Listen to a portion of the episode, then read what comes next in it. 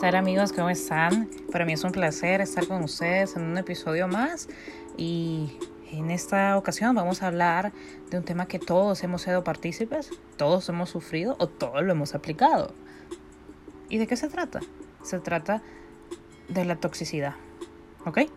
La toxicidad no solo existe en las personas que tienen una relación sentimental, también existen en los amigos, en los padres, en los abuelos, o sea, todos hemos conocido una persona tóxica, todos. Pero vamos a hablar de lo más común. Y por lo que las emociones se dejan dominar hasta cierto punto.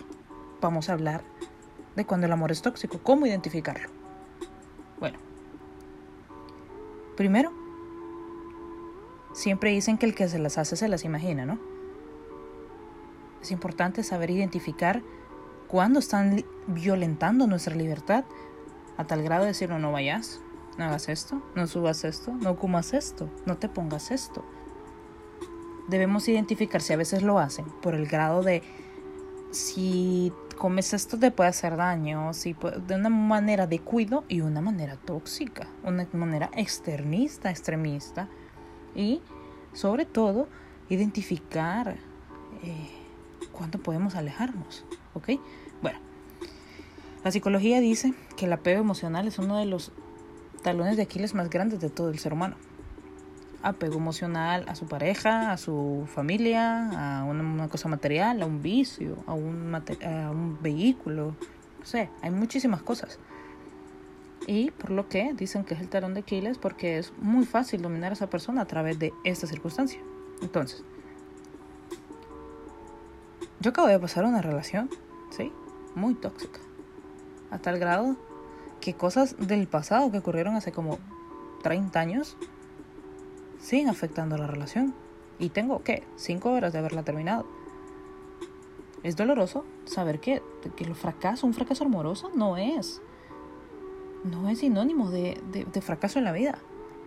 Simple y sencillamente no sos compatible con esa persona. Pero, ¿cómo supe que estaba en una relación tóxica? Cuando leía cosas como tales como si te hace la ley del hielo, ahí no es, tal cual. Cuando se enojan contigo, lo que haces es ignorarte en lugar de, de arreglar las situaciones. Entonces, momento, primer señal de relación tóxica. Segunda señal. La segunda señal de una relación tóxica se convierte en cuando perdes tus privilegios porque tenés que estar libre o sea, una relación no es estar preso. No significa, ah, no lo hago porque le enoja. Sí, es falta de la empatía, pero ¿por qué le enoja al otro? ¿Le enoja por una razón circunstancial o le enoja por el simple y sencillo hecho que él quiere mandar en la relación? Hay que saberlo identificar. Ok, dos. Perdón, tres. Soy tan descontinuada del tiempo que vamos con la tres. Ok. Número tres. ¿Por qué le molesta que te hablen otras personas? ¿Por qué quiere chequearte todo el tiempo tus cosas personales? Para eso es tu celular, para eso es tu computadora y para eso son tus redes sociales. Toda relación debe basarse en, una constante confianza. ¿Por qué? Si no hay confianza y no se habla lo que se molesta, ocurren muchísimos problemas en la construcción de una relación sólida. La toxicidad es la peor mina y el peor, el peor cáncer para un, un amor. Y puede hacer que se amen.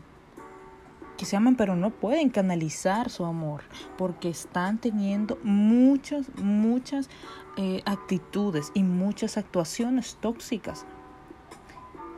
No siempre la persona, o sea, yo siempre he dicho que cuando a uno se lo hacen, se lo hacen en la cara. Cuidas tanto que no te hagan las cosas que terminas terminan siendo todo lo contrario. Entonces, otra característica sería la cuarta de la, una relación tóxica. Es cuando te hacen sentir mal y culpable todo el tiempo. ¿Cuándo realmente es la culpa de ellos? ¿Por qué todo el tiempo es tu culpa? ¿Por qué todo el tiempo son tus errores? ¿Cuántas veces has perdonado y, y ni siquiera lo has dicho? Es importante, ¿no? Los fantasmas del pasado no pueden seguir destruyendo tu relación. Es importante conocer antes a la persona, saber qué le molesta, pues claro, conocer qué le molesta, conocer cómo no hacer esas cosas que le molestan pero también una empatía de parte de la otra persona. El amor es de dos, ni de tres, ni de cuatro, ni de cinco. Es de dos y no de uno, mucho menos.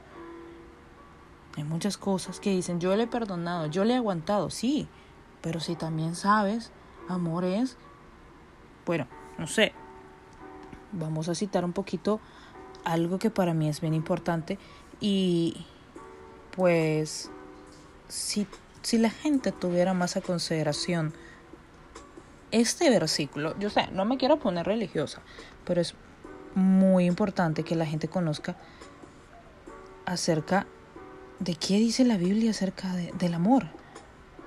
¿Y qué dice del amor? Lo vamos a citar. Es Corintio, 1 Corintios 13, 14. El amor es paciente, bondadoso. El amor no es envidioso ni jantancioso, ni orgulloso. No se compra con rudeza, no es egoísta.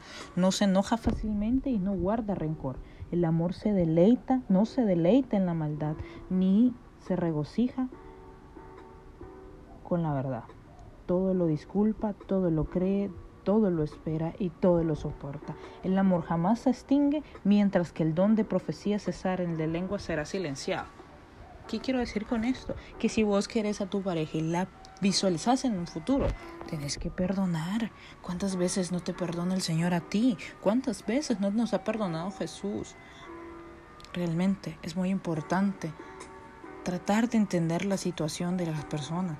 Todas las personas llevamos una cruz que no todas sabemos llevarlas de la misma forma. No todos tenemos la misma fuerza para llevar esa cruz.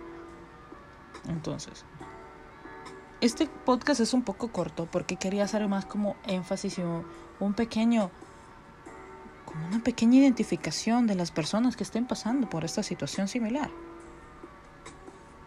Hay que aprender a detectar cuando estamos siendo o sea, estamos en una relación tóxica o estamos siendo nosotros tóxicos. Si tú estás haciendo una de estas acciones antes mencionadas, que son las más básicas de una relación tóxica, detente. Es momento. Es momento de analizar si lo que estás haciendo perjudica a otra persona, si la dañas emocionalmente, psicológicamente. No sabemos del daño psicológico que le podemos llegar a causar a una persona por nuestros simples hechos. El simple hecho de ignorar a la persona que amas, la persona te ama. Entonces, es momento de analizar y canalizar si estamos haciendo las cosas correctas. Primero, yo entiendo mucho lo del amor propio, pero también hay que tenerle amor y compasión a los demás. No podemos seguir siendo los mismos egoístas de cuando empezamos la relación. Ahora son dos. Y si construye, luego vas a ser una familia y no puedes seguir pensando egoístamente, ¿cierto? Esto ha sido el podcast de hoy. Si te ha gustado, te invito a que lo compartas para seguir creciendo en esta comunidad. No olvides buscarnos en nuestras redes sociales y sobre todo compartir el amor. Nadie comparte lo que no da.